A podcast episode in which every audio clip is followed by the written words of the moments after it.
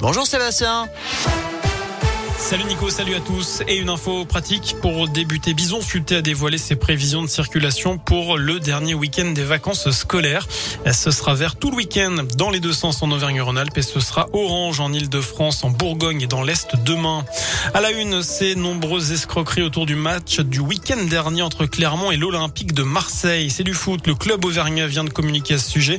Il précise qu'un nombre important de personnes ont été victimes d'arnaques, à savoir des présentations de faux billets au guichet d'entrée, mais aussi d'abonnements prêtés au prix fort par les titulaires, ce qui est interdit. Des billets ont été également vendus par des particuliers à des tarifs exorbitants. Euh, le Clermont Foot invite toutes les personnes qui se sont fait escroquer à remplir un formulaire sur son site et ce afin d'identifier les auteurs de ces pratiques.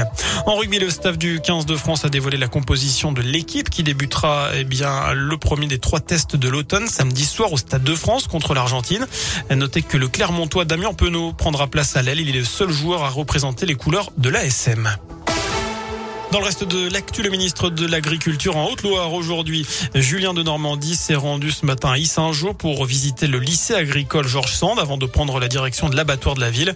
Il doit également faire un détour en fin de journée à Saint-Paulien pour participer à une table ronde sur les retenues collinaires.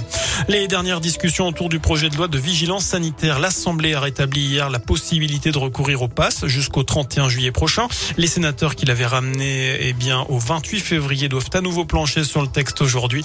Puis l'Assemblée aura le dernier mot demain lors d'une lecture définitive. En bref, l'Organisation mondiale de la santé qualifie de très inquiétant le rythme actuel de transmission du virus en Europe.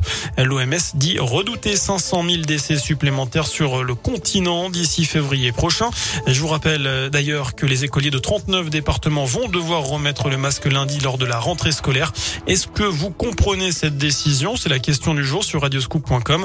Vous avez jusqu'à 19h pour répondre sur notre site internet. Peut-être une grande avancée dans la lutte contre le cancer du col de l'utérus. Une étude publiée dans la revue The Lancet met en lumière l'efficacité d'un vaccin contre le papillomavirus, euh, l'infection à l'origine de la maladie. Selon les chercheurs, les quatre cancers ont honnêtement euh, décliné parmi les femmes britanniques qui ont reçu le vaccin nommé Cervarix. Autre avancée pour l'écologie, cette fois-ci à la COP26 de Glasgow.